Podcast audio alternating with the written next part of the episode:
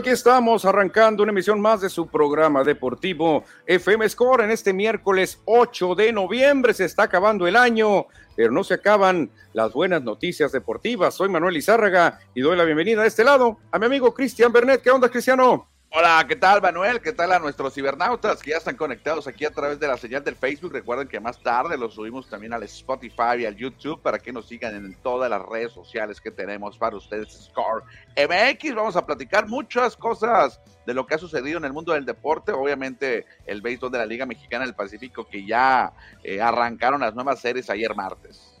Exactamente, hablaremos también de la NFL, hablaremos también de la NBA hablaremos también de deporte local, hablaremos también de la Copa Mundial de Softball, en fin, muchas cosas que tendremos hoy para usted, pero antes, lo que es una tradición para la comunidad, una ayudita con una compartidita, con unos likecitos, pero sobre todo una compartidita se vería muy bien para que más seguidores se unan al debate deportivo que se va a poner bueno, Cristian, se va a poner bueno, porque vamos a iniciar hablando de un deporte que mucha gente quiere, es el béisbol. Así que de una vez, de una vez, para que nos alcance el tiempo, vámonos con el ampallita a hablar de béisbol LMP.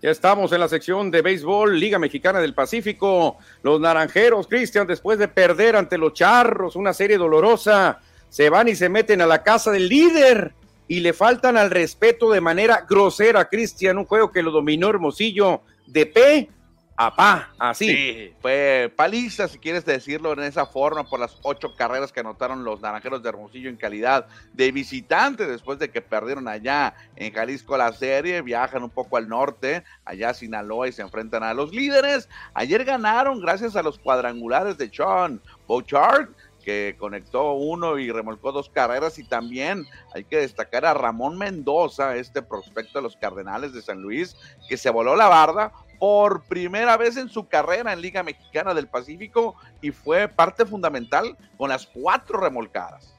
Sí, fíjate que viendo el swing que tiene Cristian Ramón Mendoza, se me hace raro que sea su primer jonrón.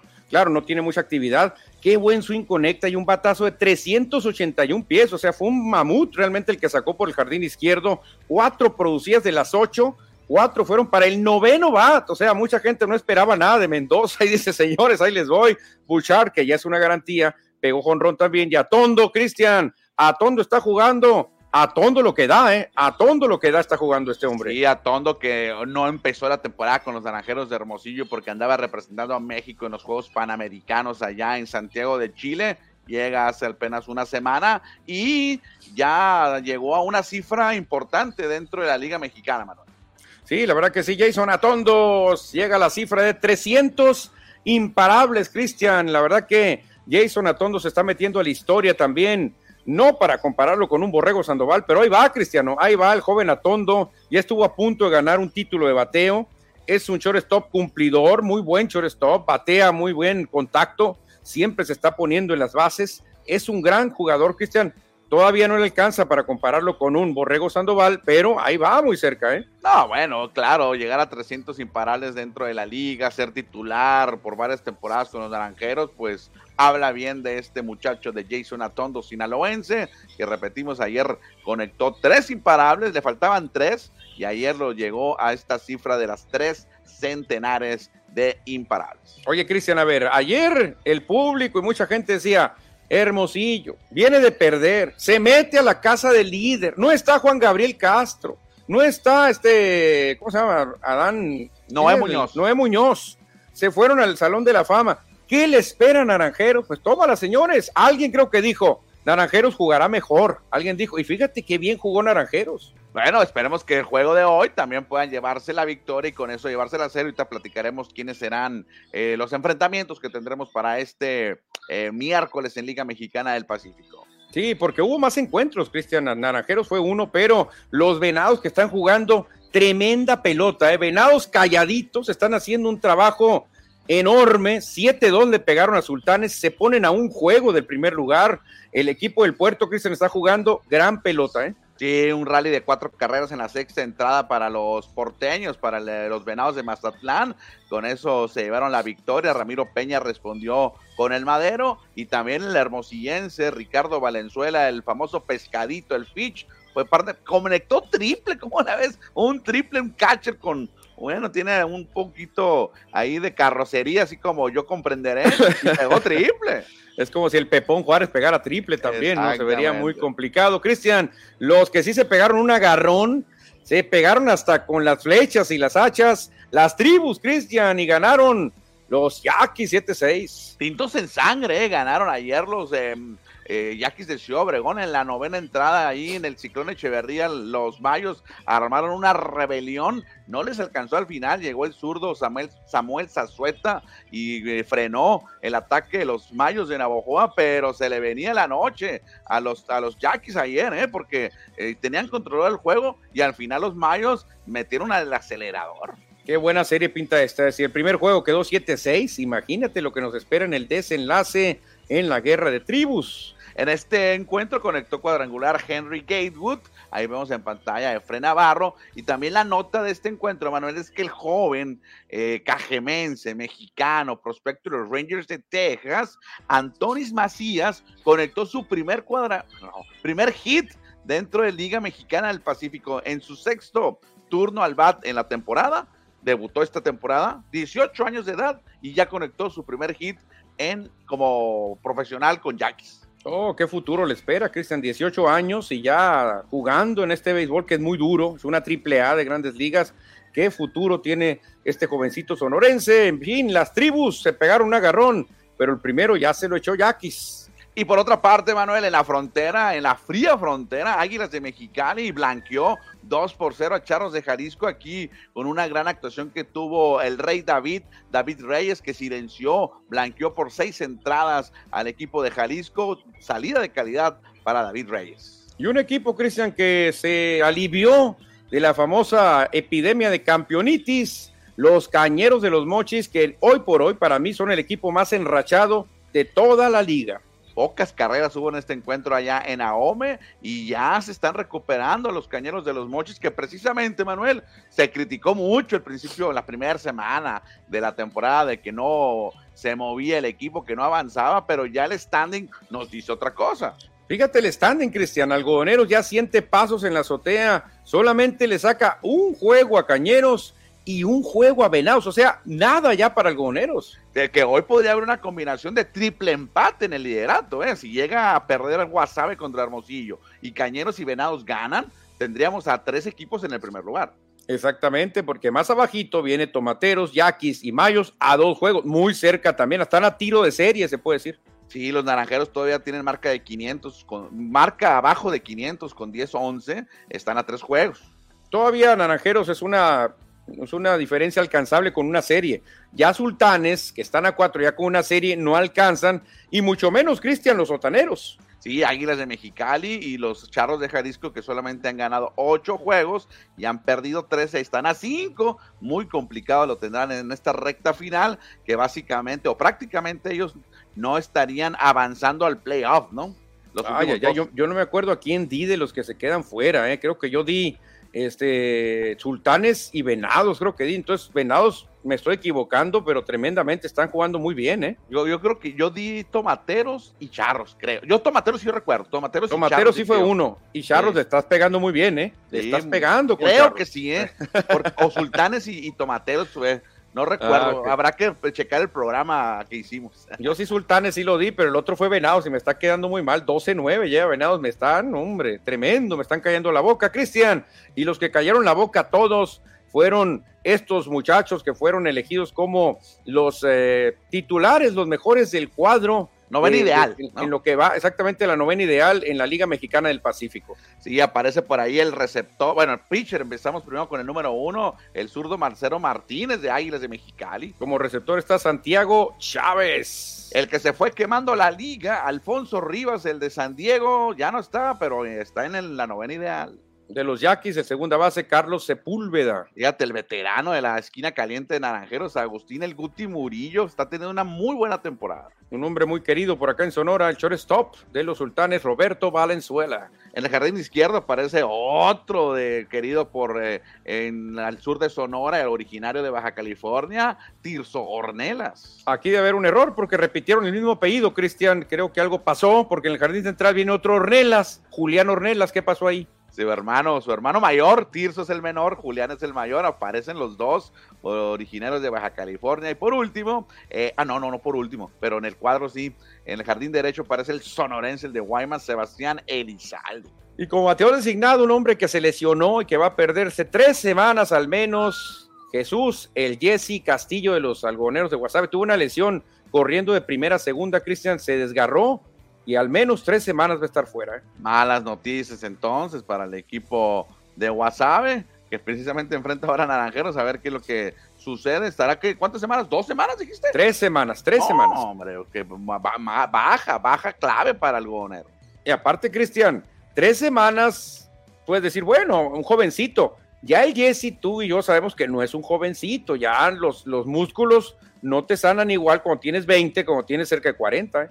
Exacto, ya no somos los mismos, ya no hay refacciones, ya trabaja diferente nuestro cuerpo a los 40 años, aunque el Jesse no, no llega a 40, ¿no? Pero sí, no, ya pero ya, rozando, ¿no? Ya le anda rozando, creo, el Jesse, eh, sería, no me acuerdo, pero debe andar el que 38, 39 el Jesse, ya hace, hace mucho. Yo me acuerdo cuando lo saludaba aquí jugando para 40, ya tiene 40. Ya ves, y tú defendiéndolo, Cristian, defendiéndolo al Jesse, y ya es cuarentón ya. No, ya, ya está veterano, Jesse Castillo, claro que sí que pues, jugó acá por Hermosillo también. 40 años cumplió este año, tiene 40 ahorita actualmente. Yo platicaba con él en el Naranjero, y ya venía el de Mexicali, ya venía como buen jugador, y con Naranjero no le dieron oportunidad, y luego se fue a un desfilar de equipos, 40 años del Jesse, con razón, Cristian, un desgarre, pues le va a tardar un poquito más. De hecho, ya va para 41 porque nació el 3 de marzo del 83, o sea, está a unos meses de cumplir 41.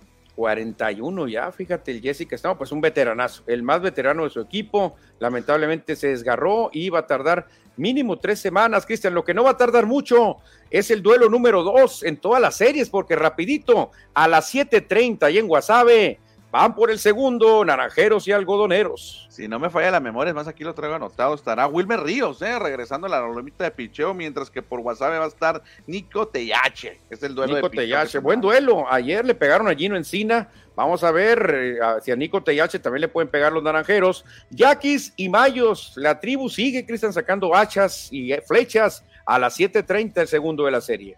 Mismo horario, pero en Ahome, los tomateros de Culiacán estarán visitando a los cañeros de los mochis buscando empatar la serie. Exactamente, Sultanes, segundo duelo allá en el puerto. Esto ya es a las 8 de la noche, tiempo de Sonora.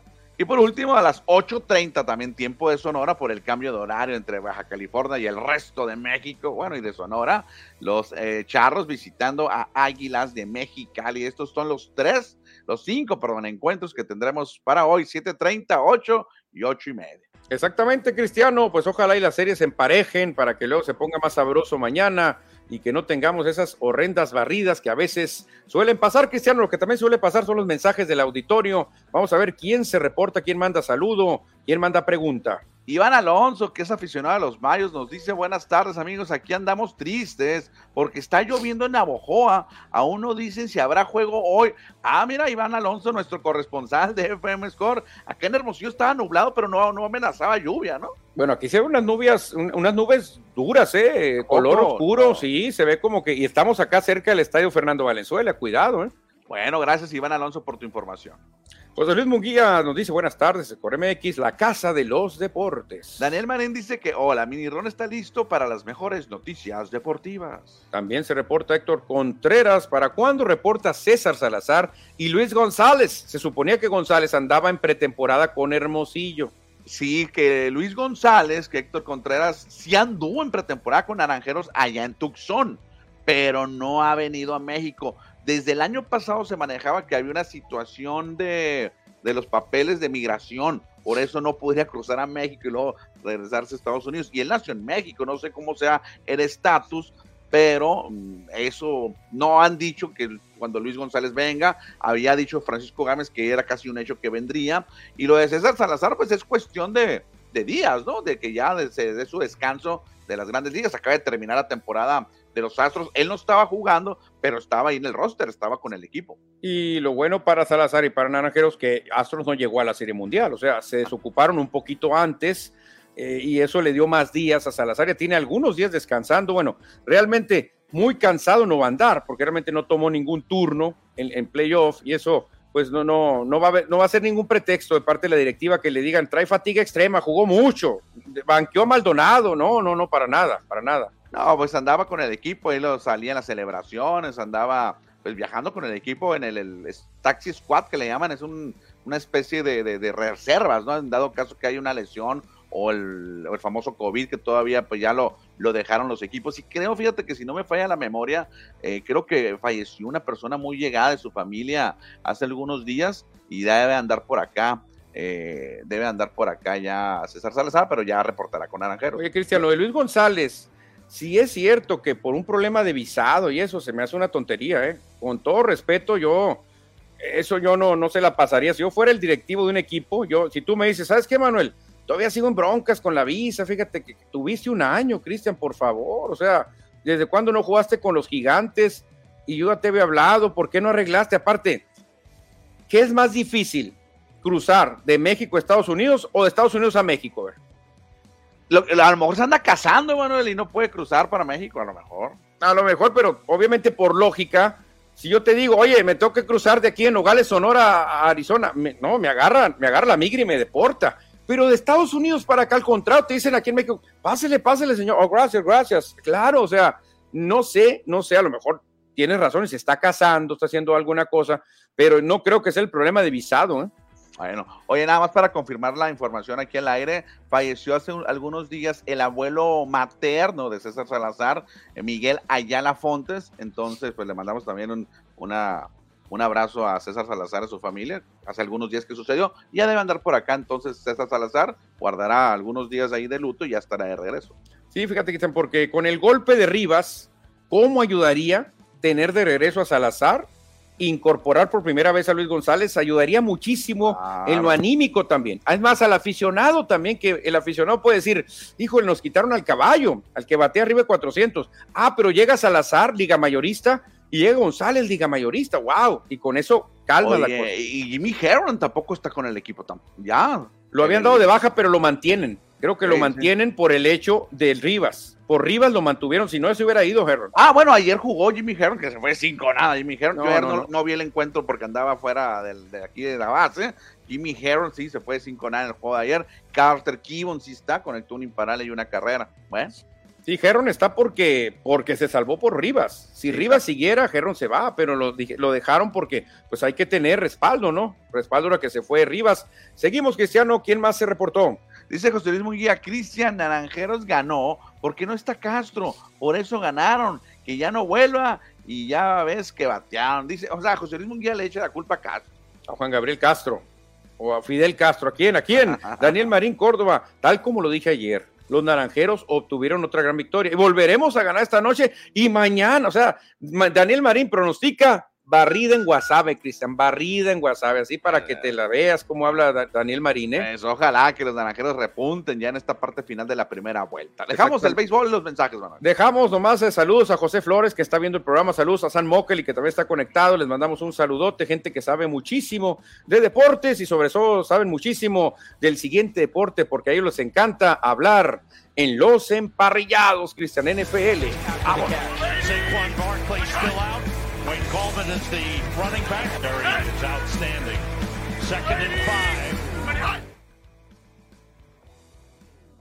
En los emparrillados porque nos manda la NFL lo mejor, lo mejor de la semana. Y nos vamos, Cristian, con la conferencia nacional. El jugador de la semana ofensivo se lo lleva Joshua Dobbs de los vikingos de Minnesota. 158 yardas, 68 yardas corriendo, tres pases de anotación, o sea, tres touchdowns. Sí, dos, de, dos vía aérea y uno terrestre totales, dos, eh, los touchdowns de, de 8 Dobbs, que no arrancó como titular el juego.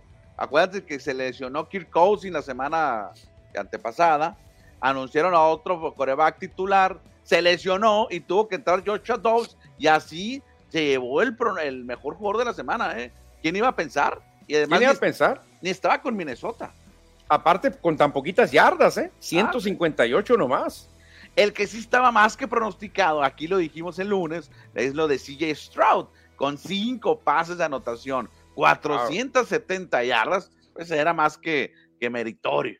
Ve el rating de pase, Cristian, 147.8 contra el de Joshua Dobbs, 101. O sea, realmente el rating de CJ Stroud estuvo por las nubes, ¿eh? No, tuvo un juegazo el mariscal de campo novato CJ Stroud, que cuidado, que a lo mejor es el Rookie of the Year, porque el pick número uno, ni sus luces. No, no, no, no va a funcionar, exactamente. Ahora vamos con la defensa, Cristian, Conferencia Nacional es un santo este hombre, es un santo, pero a la hora de taclear, siete tacleadas, Cristian, dos intercepciones, un balón recuperado, realmente estuvo tremendo. Olson Adibo.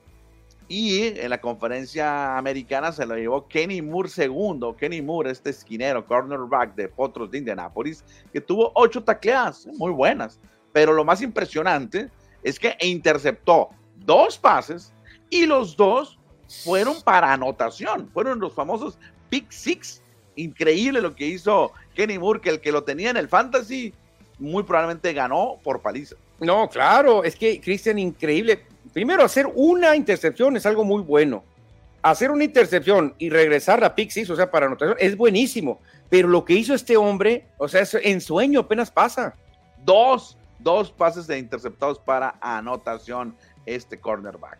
Y cerramos, Cristian, con la siguiente categoría que son los equipos especiales, conferencia americana, se lo lleva Darius Davis de los cargadores, porque tuvo tres, tres, eh, tres regresos y 104 yardas, 87 yardas, tuvo un regreso para anotación, Cristiano. Sí, en el lunes por la noche que apalearon a los Jets de Nueva York, ahí Darius Davis fue clave en esa victoria y en la conferencia nacional el despejador Tres Way se llevó esta nominación con cinco despejes, el más largo fue de 64 y cuatro de los cinco despejes estuvieron dentro de la yarda 20, o sea, dejó encajonado al equipo rival.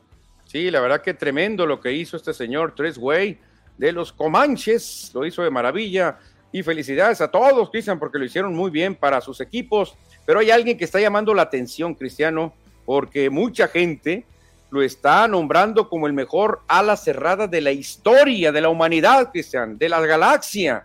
Y aparte con la novia que se carga, yo también le daría mi bendición. Travis Kelsey llegó a 10.941 yardas, Chris. Sí, con eso rebasando al legendario ala cerrada de los mismos jefes de Kansas City, Tony González, con la mayor cantidad de yardas en la historia de la franquicia. Si lo de Tony González es increíble, impresionante, pues ya lo que hizo Travis Kelsey lo supera. Entonces Travis Kelsey trae camino para llegar a, al cantón, a llegar a Kansas High. Sí, mucha gente, fíjate, a lo mejor que no conoce y se va a guiar por los números, pues ahí sería un poquito injusto. Es como decir, LeBron James es mejor que Michael Jordan, que Karim y que todos porque tiene más puntos. Aquí sería algo muy parecido. A lo mejor un Antonio Gates un Kellen Winslow, otros grandes alas cerradas que eran más bloqueadores, Cristian. A ti te tocó un poquito cuando el ala cerrada tenía que bloquear mucho más. Ahora el ala cerrada nomás le hace ole y se desmarca y le hacen el pase. Ahora es mucho más ofensivo el ala cerrada. Antes era un liniero disfrazado realmente. Pues ahí está Travis eh, Kelsey. Va a llegar a las 11 mil yardas en su carrera en las próximas semanas, inclusive esta misma semana. Bueno, esta semana no. No, esta no, esta no porque descansan los jefes. No, esta no. Esta no, Cristiano. Lo que sí, yo creo que le falta motivación, porque dicen que la novia que tiene, pues no es muy bonita, no es famosa, entonces le falta motivación a Travis Kelsey. ¿eh?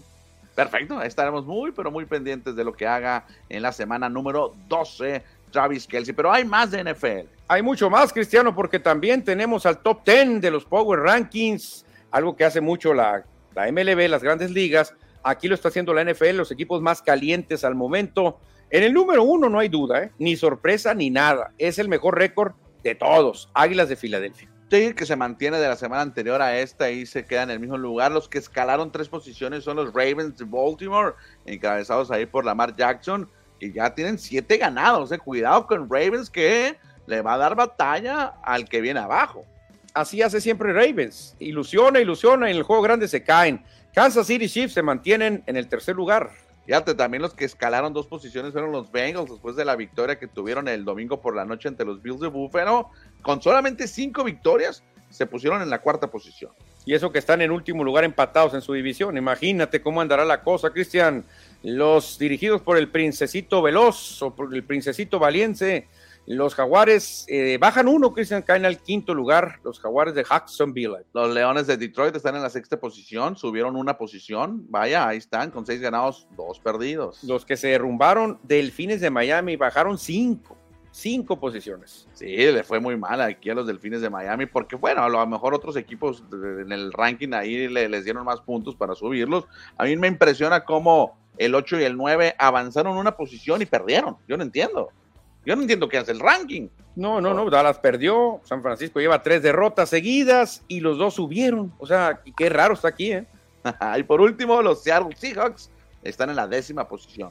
Sí, y eso que, sí, también los menos dos, bajaron dos los halcones marinos de Seattle. Pero, Cristian, vamos a ver quién bajó y quién subió también en la quiniela de la NFL del Mariachi Diseños y Score MX, porque la quiniela, pues ya está llegando a la mitad de la temporada, ya empiezan a, a posicionarse líderes, eh, mujeres ahí que están peleando también. Y hubo un solo ganador, Cristian, con 12 aciertos esta semana 9. Sí, en primer lugar terminó César Murrieta, que le atinó a 12 de los 14. Solamente le fallaron los Falcons y los Patriots. Mira, no, solamente dos em, fallos tuvo César Murrieta. Luego viene Carlos Moreno, Fernando Torres, David Molina, Marlene Moreno, San Mocali con 11, Cristian. 11 aciertos tuvieron todos estos. Y con 10 está José Luis Munguía, Ariel Suárez y Guillermo Avilés. Ellos fueron los mejores 9 en esta semana número 9. No, la verdad que muy competida estuvo la semana 9. Ya estamos llegando pues a la mitad, la mitad de la temporada. Se pone sabrosa la quiniela también. Se pone muy interesante lo que viene de la quiniela de la NFL, porque estamos llegando al momento ya donde los equipos empiezan a ser contendientes o a despedirse. Bueno, vamos a mensajes del auditorio, Héctor Contreras. Castro tiene muchas fallas al momento de cambiar de pitcher. Siempre los cambia un bateador después, es el comentario de Héctor Contreras. ¿Cómo, ¿Cómo se dice esa frase desde siempre, no? Desde que yo empecé a ver béisbol, me acuerdo que Sonia Alarcón decía, la magia de cambiar al pitcher un bateador antes o un bateador después. Ahí está el juego. Entonces digo yo, pues sí, pero ¿cómo sabes, no? Realmente, ¿cómo sabes? O sea, no se puede. No, no se puede. Dave Gámez, ¿por qué Dallas es el mejor equipo? Nos dice ah, Dave Gámez, por eso aún perdiendo, suben lugares en el Power Ranking. No, yo creo que el, el, le ganó. Los que hicieron ese Power Ranking le van a 49ers y a los vaqueros de Dallas. Yo creo que son de Dallas, ¿eh? porque está demasiado favorecido. Eduardo Villa, la división norte de la americana está muy pareja. Solo falta jugar los juegos de regreso entre sí. Go Baltimore Ravens, Eduardo Villa.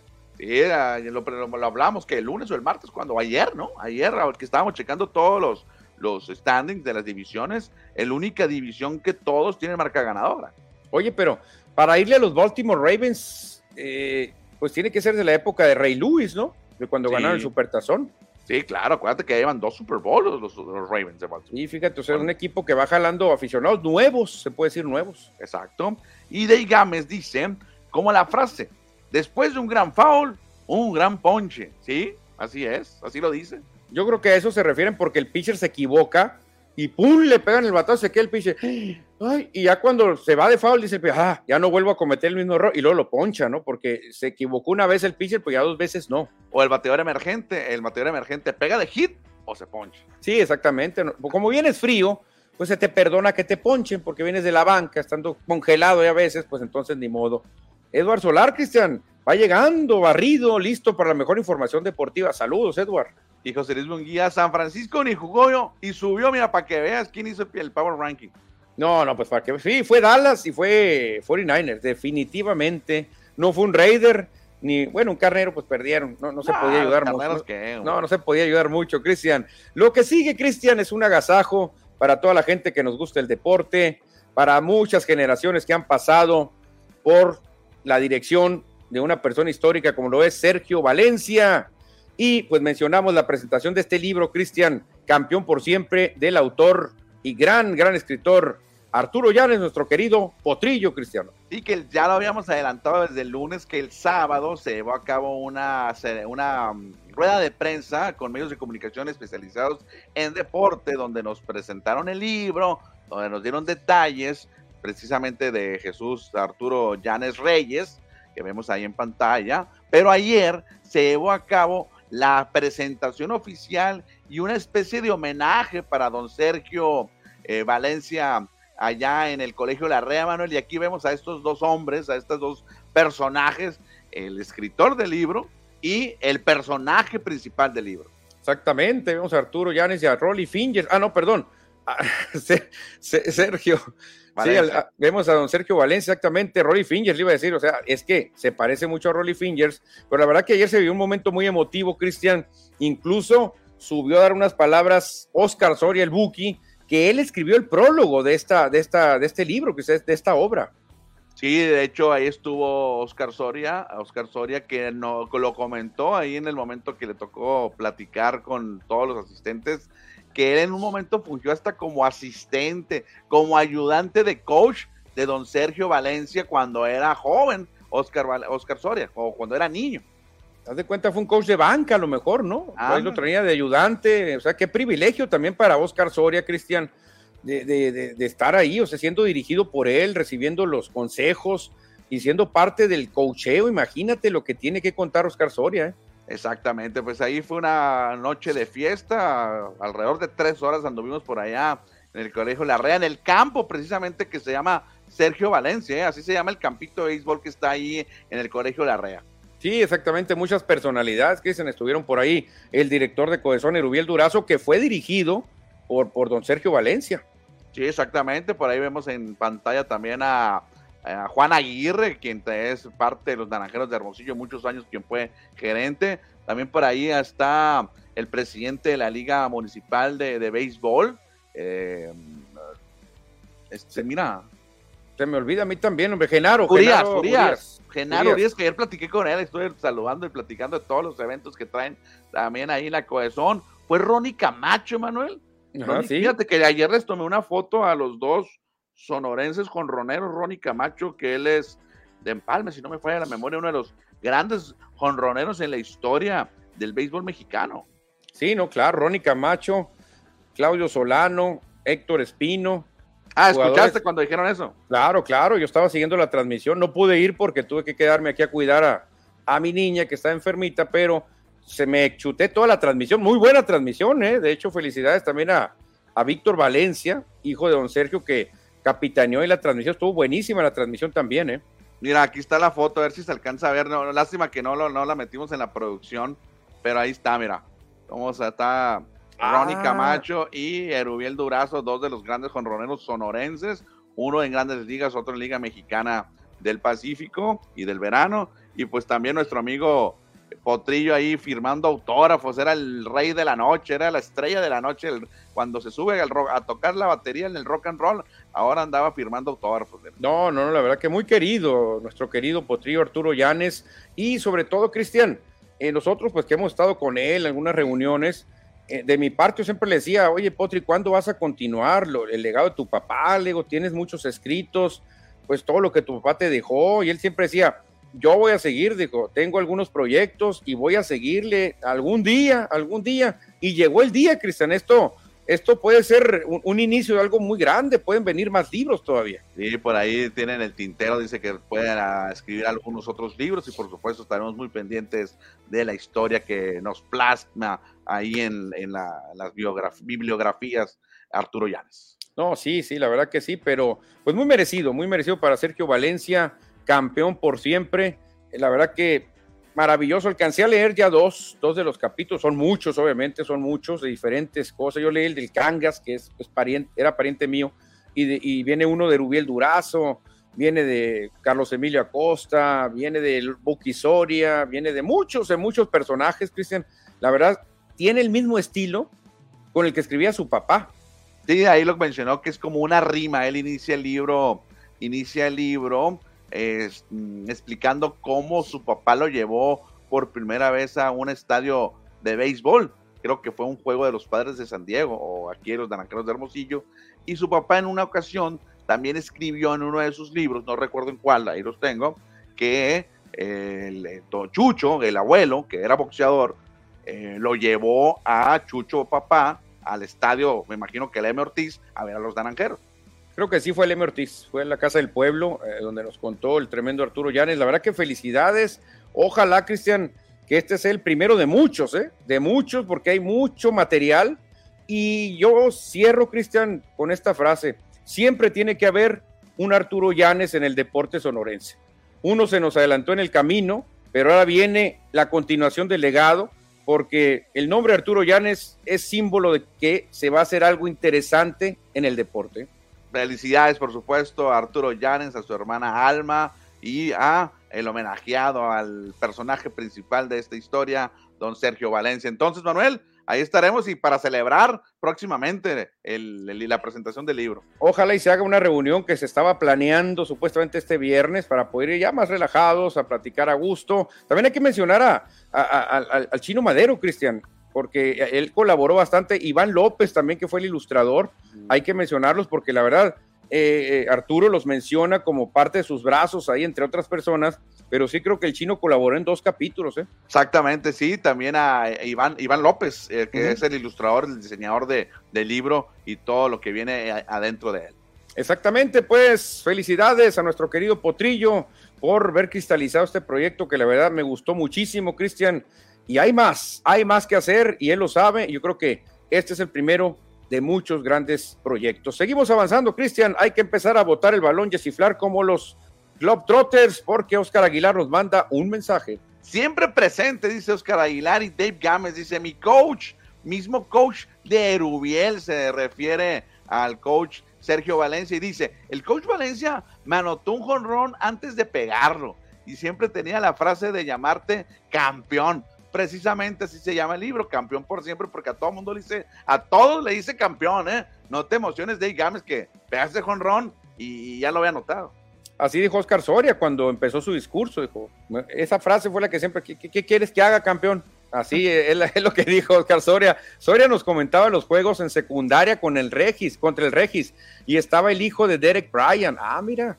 Ah, dice Eduardo Villa, sorprendido con Jesús Arturo Llanes Reyes, con esta faceta de escritor. Cuando yo lo conocí de baterista, un abrazo. Pues sigue siendo baterista Eduardo Villa y también es eh, periodista deportivo y escritor ahora de libros. Veo más la batería como hobby, ¿no? Sergio Verdugo, sortearán boletos. Pues más adelante, me quiero Sergio, vamos a ver si podemos sortear boletos, a ver si se puede. ¿eh? ¿Boletos de qué? ¿De qué nos dice? No sé si de cimarrones, naranjeros, no sé, pero vamos a ver cómo le hacemos. Hace mucho que no dan boletos ningún equipo, ¿eh? Francisco Cortés Vargas dice, buenas tardes, caballones. Hasta Nogales, Sonora, le mandamos el saludo a Francisco Cortés Vargas. Mucha gente nos pide boletos, Manuel. A nosotros, creen que nos dan boletos a nosotros. A nosotros no nos dan boletos. En un tiempo nos daban, hace unos 3, 4 años, ¿te acuerdas? Sí, sí, sí. Pero hace mucho que ya no dan. Ya no, ya. Marrones, nadie. Nadie, nadie. Ya, ya han escaseado, ya son otras épocas. Lo que sí, Cristian, no escasea son los buenos juegos en la NBA. Así que vámonos a botar el balón en la duela.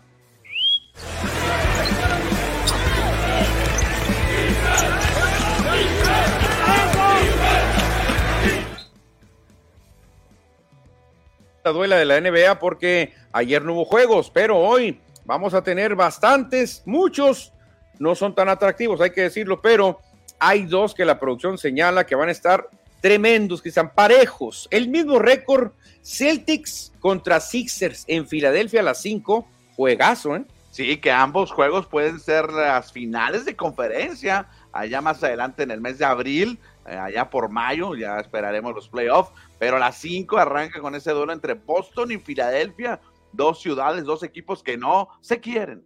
No se quieren, exacto, son muy cercanas las ciudades, allá en el este, no se quieren, ciudades grandes, importantes, se van a pegar un tirazo, Cristian, y a las ocho, también dos equipos que, como bien lo dices, puede ser la final de la conferencia del oeste, Warriors contra Nuggets. Qué juegazo también, ¿eh? Que viene dolido el equipo de Denver. Recuérdate que perdió en su último encuentro. No se pudieron llevar la victoria. Por eso tienen siete ganados, un perdido. Pero todo indica que será un gran duelo entre Golden State y Denver. Sí, iba a poner otros, pero no hay, Cristian. Realmente la producción buscó Lakers en Houston, va a ser una paliza. Phoenix en Chicago, va a ganar Phoenix. Clippers en Brooklyn, va a ganar Clippers.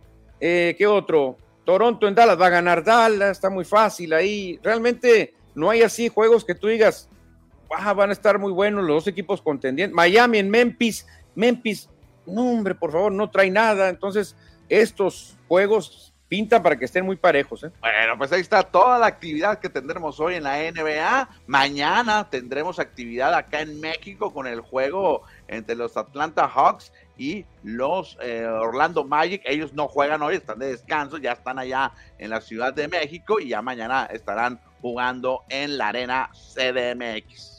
Exactamente, Cristian. Y ya para cerrar, vamos a finalizar con un evento que ya lo tenemos ya a la vuelta de la esquina, Cristian, la Copa Mundial de Softball Sub-18, que tendrá dos sedes aquí en la capital sonorense, un evento de gran magnitud, otro evento más para cerrar el año. Así que vamos a ver un interesante video de ese evento.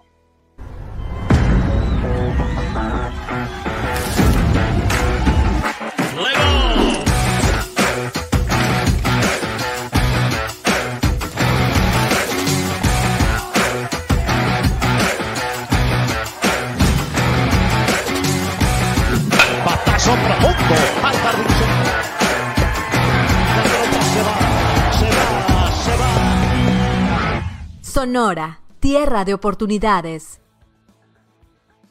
Wow, qué video, me gustó mucho, Cristian. La música, el, sonido de la narración, las imágenes, la barrida final donde te avientan toda la tierra, la cámara. Me encantó la producción de este, de este spot. Ya me emocioné, Cristiano y todavía faltan dos días para que arranque. Sí, que ahí en el video dice que van a ser 12 países, pero habrá que actualizarlo porque son solamente 11.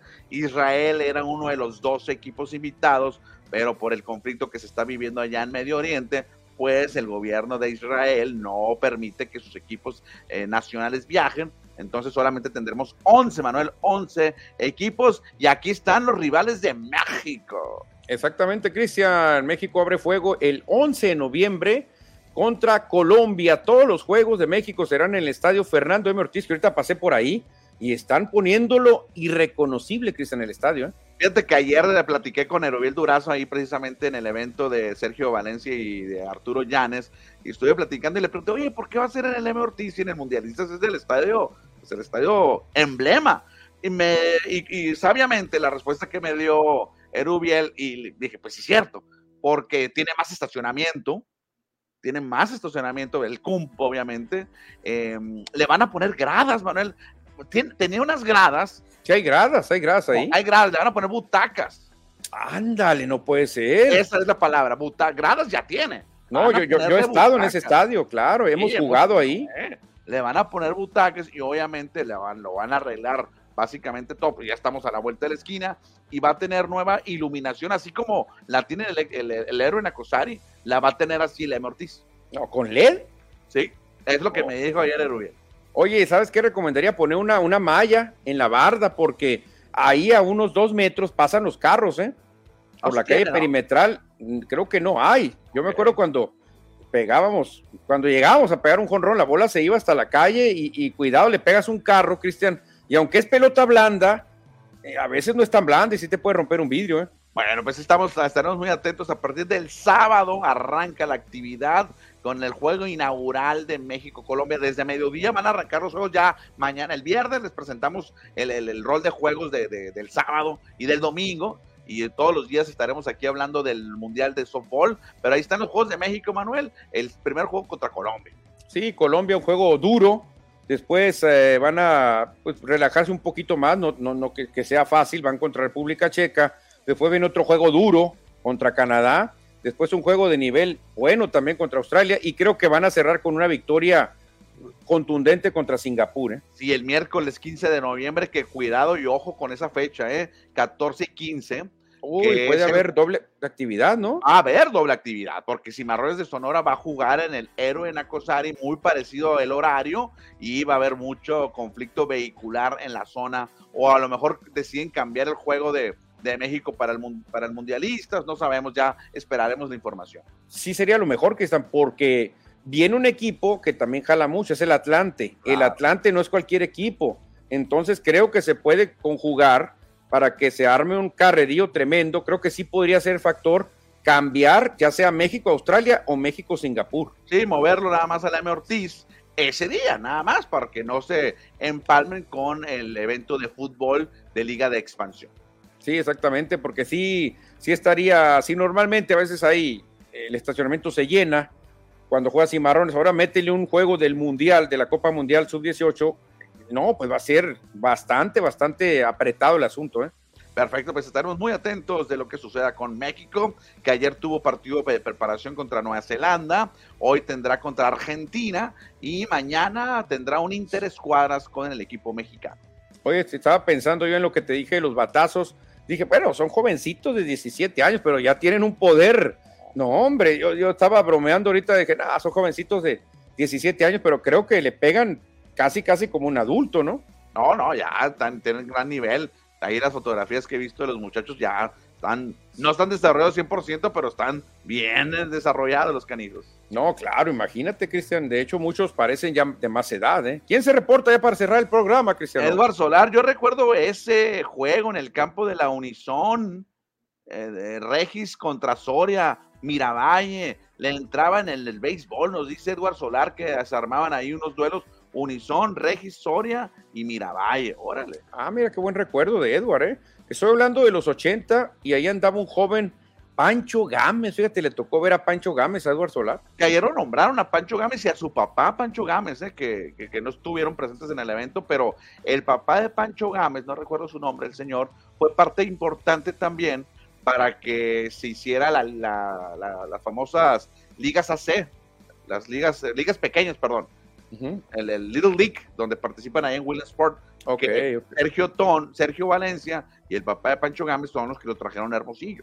Ah, ok, por eso lo mencionaron también en, la, en la ceremonia. Edward, ¿quién más se reporta? Gámez también estaba. Gámez. Dice Edward Solar, Francisco Gámez Martínez, mi papá fue su coach con búhos, fíjate, Francisco Gámez Martínez. Ahí está, mira, otro Pancho Gámez, Francisco Gámez, el papá de Dave Gámez, que también fue directivo de la Unison. Y cerramos con José Luis Munguía, juego legal, cantó la gorda. Vámonos, que ya hace hambre y mucha. Exactamente, mi querido José Luis, ya son las 3.59 de la tarde, ya 48 minutos muy buenos de programa, ya hablamos de todo como en botica, así que nomás nos queda despedirnos y vernos mañana, mañana jueves. Adiós, un saludo para todos. Nos vemos.